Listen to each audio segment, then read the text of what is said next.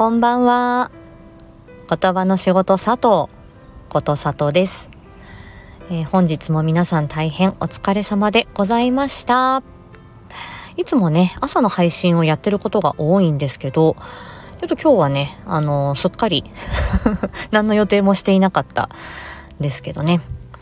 今日はあの午前中に家事を済ませて、ちょっと午後にとある要件がありましたので、えー、ちょっと出てきました。午前中に掃除して、えー、あとは夕飯の仕込みをやって、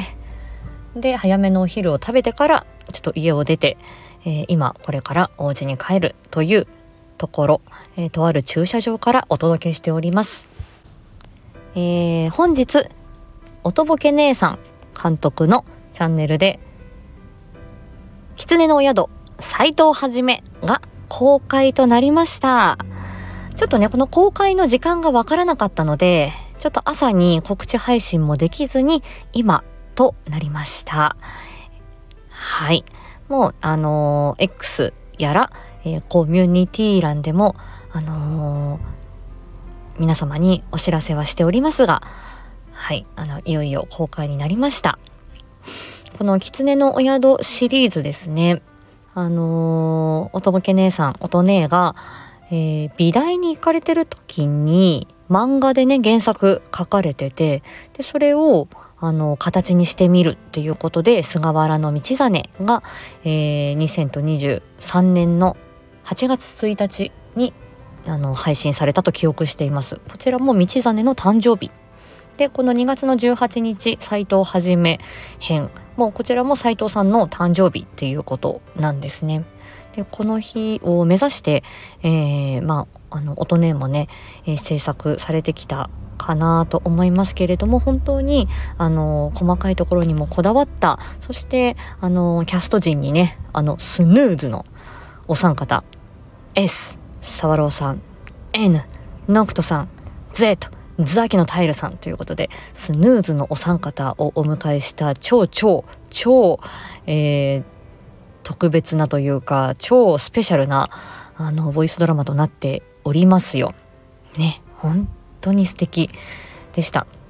で私もあの、完成品をお聞きしたのが、本当に昨日で、昨日だけでね、4、5回聞いて いる。ですね。うーんすごくこの作品にあの携わることができて非常にありがたいなって思っていますし本当にこの和の雰囲気そしてこの何て言うんだろうこのねストーリー展開が秀逸なんですよね。こうあのまあいわゆるこの日本の歴史でいう英雄ではなくて、まあ、誰かの影に隠れて、えー、いたとかあんまりものすごくめっちゃ有名な歴史上の偉人ではなくてその偉人の隣にいた人とかその偉人のちょっと右腕の人とか、まあ、そういう、まあ、歴史上では目立たなかったりちょっと不遇の人生と思われていたような方をあのピックアップしてそしてその方の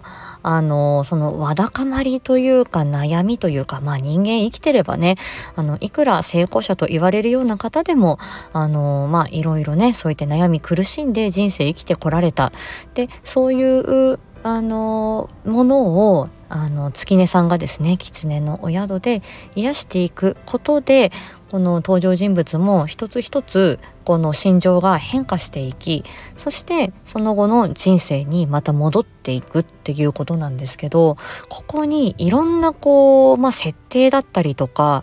あのこの話の流れだったりとかどれだけこの人物を深くですね学んでこの人物を知ってこの台本を書かれたのかなっていうこの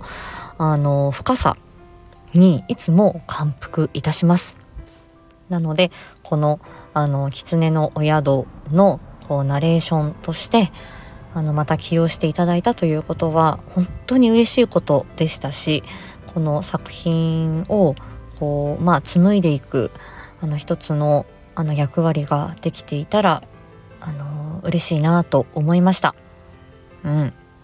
まあ、自分の中で反省点もあったんですけど次より良い作品にまたしていくためにまたあの私の声をまた使いたいというふうに思っていただけるように、まあ、自分の言葉そしてこの作品に取り組む姿勢をねまた高めていきたいなというふうに思っています。本当に音ねありがとうね。ということでえー、狐の宿斎藤はじめそしてあの前作の,、えー、今あの今日ねまたねこの菅原の道真もうまた聞き直してたんですけど2回聞いたわご飯作りながら よかったねかっこいいんだ道真がうんなんでね、あのー、またこう反数して聞いておりました。ぜひ、狐のお宿。聞き終わった後に、絶対に心の中が、あの、ほっこりする、心があた、温かくなる、えー、そのあの癒し効果は抜群でございます。ぜひあなたも狐のお宿に、えー、お耳よりくださいませ。では今日はこの辺で言葉の仕事佐藤ことさとでした。では。